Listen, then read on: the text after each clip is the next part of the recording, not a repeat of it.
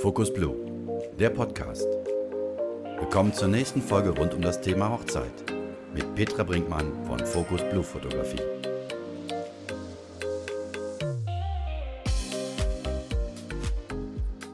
Hallo zusammen, schön, dass ihr wieder zur nächsten Folge eingeschaltet habt und diesmal geht es jetzt wirklich um das Thema Hochzeit. Heute möchte ich euch ein paar Tipps dafür geben, wie ihr es schafft, euren Hochzeitstag wirklich so zu gestalten, dass es wirklich euer Ding ist und ihr am Ende des Tages sagt, Mann, das war genau so, wie wir uns das vorgestellt haben. Stellt euch vor, ihr habt gerade den Heiratsantrag bekommen und es ist völlig normal, dass man sofort anfängt, Instagram und Pinterest durchzuwühlen und Freunden und Familien davon zu erzählen. Und es ist ganz normal und auch ja total lieb gemeint, dass dann super viele Ratschläge kommen, wo ihr feiern könntet, wie ihr feiern könntet. Aber vielleicht versucht ihr an dieser Stelle einfach nochmal einen Schritt zurückzugehen und zu überlegen, was ist eigentlich genau unser Ding? Denn es gibt so viele verschiedene Möglichkeiten, seine Hochzeit zu feiern. Vielleicht möchtet ihr es ganz cool und locker haben in einer Scheune.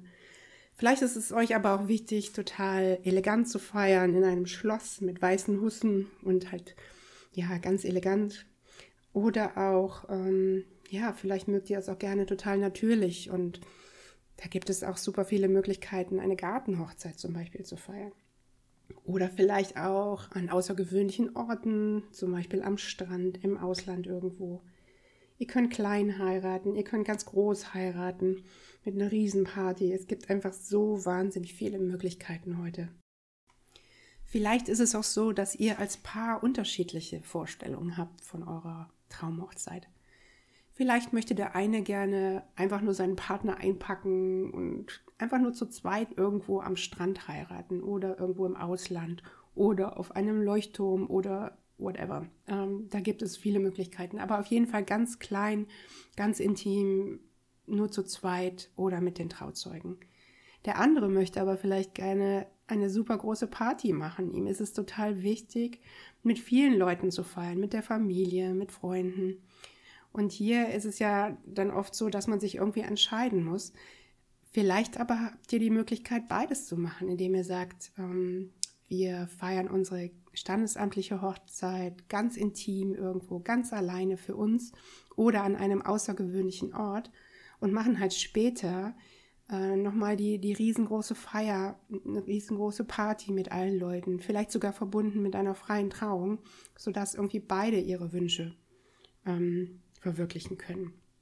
Aber das ist einfach wichtig, dass ihr erstmal überlegt, was möchten wir eigentlich?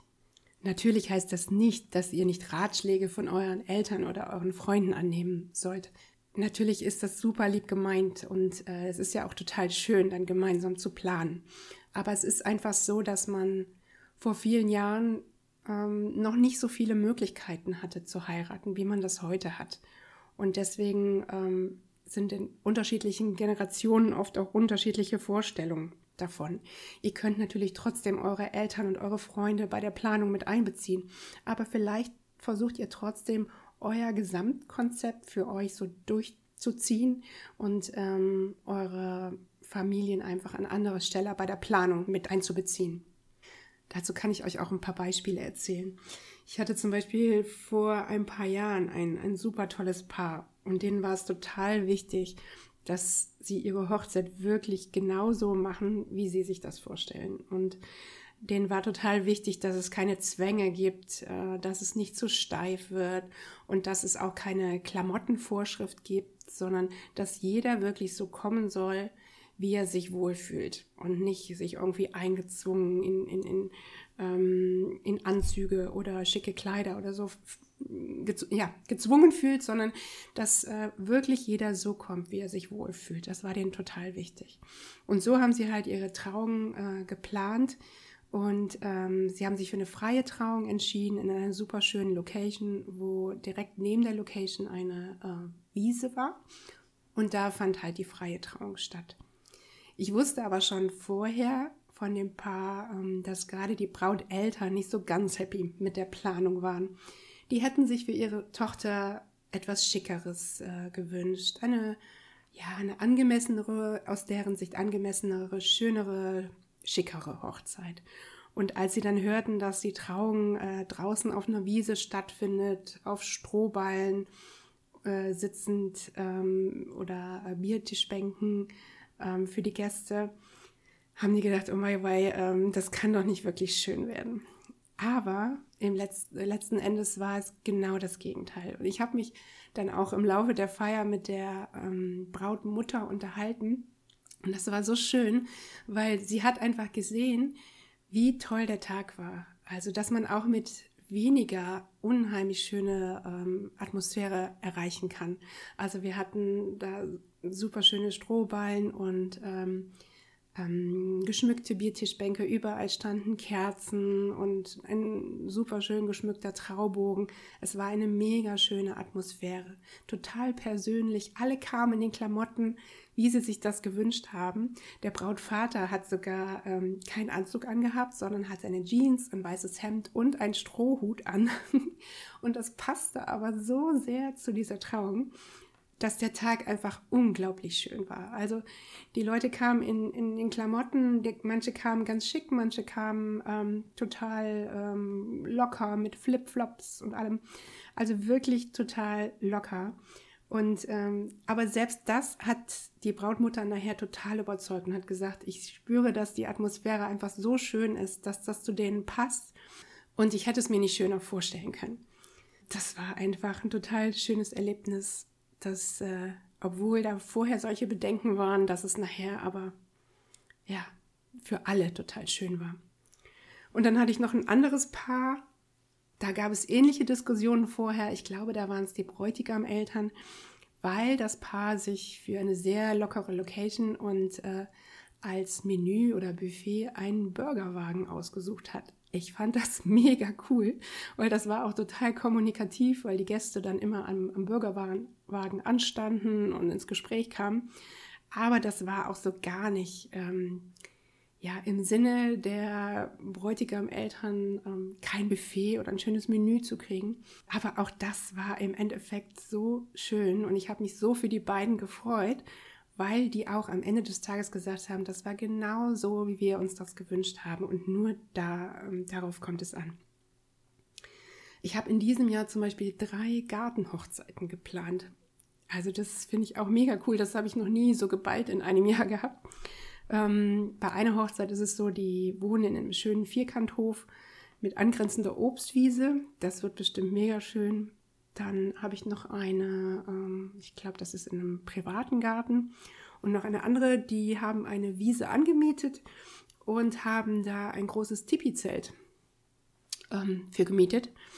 Und daneben steht dann ein ganz cooler Pizzawagen. Das finde ich auch mega cool. Das ist einfach anders und ja, vor allen Dingen passt das einfach total zu denen. Und das ist das Einzige, was zählt. Das muss zu euch passen. Ihr müsst euch selber total wohlfühlen. Und ähm, ja, und das spürt man dann auch, dass einfach eine, eine schöne Atmosphäre da ist, weil ihr euch wohlfühlt und das genau euer Ding ist.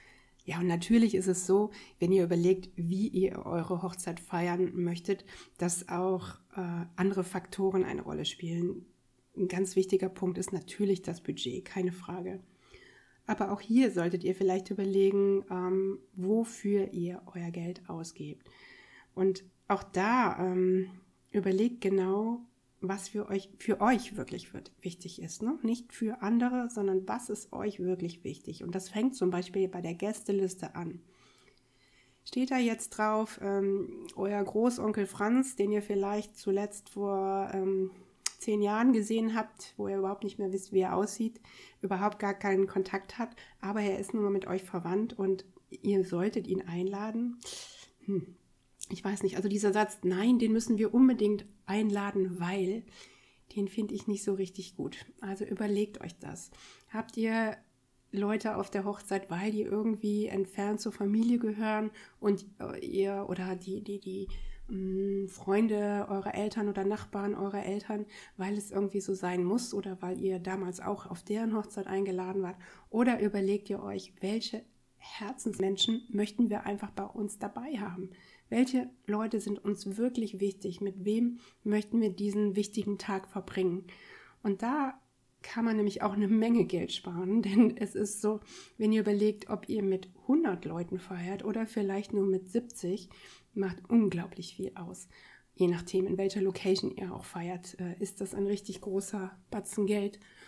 Und überlegt euch auch da, sind das Leute, die müssen wir aus irgendwelchen Gründen einladen? Hinterfragt das. Muss das wirklich sein? Wer sagt, dass das sein muss? Ihr seid der Chef an dem Tag. Also ihr entscheidet, wer kommen sollte und wer nicht. Überlegt euch das und ähm, vielleicht konzentriert ihr euch lieber auf die Leute, die euch wirklich wichtig sind. Das ist so das eine. Und das andere ist, ähm, das ist auch so ein schöner Satz, äh, das macht man halt so. Nein, es gibt auf einer Hochzeit kein, das macht man halt so. Man muss gar nichts, sondern jeder entscheidet, wie er seine Hochzeit feiern möchte. Ein witziges Beispiel hatte ich jetzt gerade letzte Woche noch in einem Gespräch mit einem Brautpaar, das Thema Hochzeitstochter. Das habe ich auch immer wieder. Klar, viele Paare haben eine Hochzeitstochter in irgendeiner Form. Aber man muss keine Hochzeitstochter haben. Also ich liebe Torte. Also bei mir muss es immer ein Stück Kuchen und äh, einen Kaffee geben. Aber das ist völlig egal. Es geht darum, mögt ihr eine Hochzeitstochter? Ist euch eine Hochzeitstochter wichtig? Sind euch diese Fotos, die man beim Anschneiden der Hochzeitstochter macht, unglaublich wichtig? Ich finde sie persönlich nicht so wichtig. Aber ob ihr eine Torte haben möchtet oder nicht, das entscheidet ihr. Ich hatte jetzt gerade das Paar letzte Woche, die haben gesagt, boah, wir mögen beide keinen Kuchen. Wieso sollten wir eine Hochzeitstochter haben? Ja, das finde ich total cool.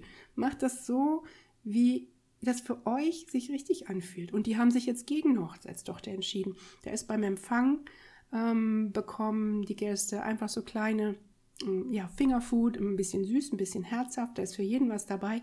Da muss man keine dicke Hochzeitstochter haben. Klar ist eine Tochter schön, aber wer das nicht möchte, der muss das auch nicht. Also dieser Satz, das macht man halt so, den könnt ihr komplett streichen, weil es gibt nichts, was man so macht. Man muss auch nicht unbedingt einen Empfang machen. Wer einen Empfang machen möchte, der macht den und wer den nicht machen möchte, der macht den halt nicht. Man muss auch keinen Hochzeitstanz machen. Es gibt ich, also ich liebe Hochzeitstänze und das muss auch keine große Choreo sein, sondern einfach nur ein, ein enges ähm, tanzen, das ist auch für die Fotos total schön. Aber wer keinen Tanz machen möchte, der macht halt keinen Tanz. Also das ist wirklich äh, meine Botschaft für euch. Versucht euer Ding zu machen und äh, versucht es auch nicht verlo verloren gehen zu lassen in der äh, dadurch, dass ihr Pinterest und Instagram wühlt und die ganzen Möglichkeiten sieht. Versucht euch ganz am Anfang zu überlegen, was ist euer Ding? Oder geht nochmal zurück zum Anfang und, und überlegt für euch beide wirklich, was ist das, was wir unbedingt erreichen möchten? Das ist zum Beispiel das, was ich immer in den ähm, Kennenlerngesprächen mit meinen Brautpaaren, wenn die bei mir im Ladenlokal auf der Couch sitzen, frage, als ihr den Antrag hattet, was war euer Gedanke, wie soll eure Hochzeit sein? Und da kam zum Beispiel bei dem Paar letzte Woche, uns ist total wichtig, dass das nicht steif ist, dass es total locker ist, ganz entspannt. Und äh, da haben sie auch erzählt, dass die in Locations waren, bei, auf anderen Hochzeiten, die zwar total schön waren, aber wo denen direkt klar war, das wird nicht unsere Location sein, weil denen das zu elegant, zu steif oder was auch immer war.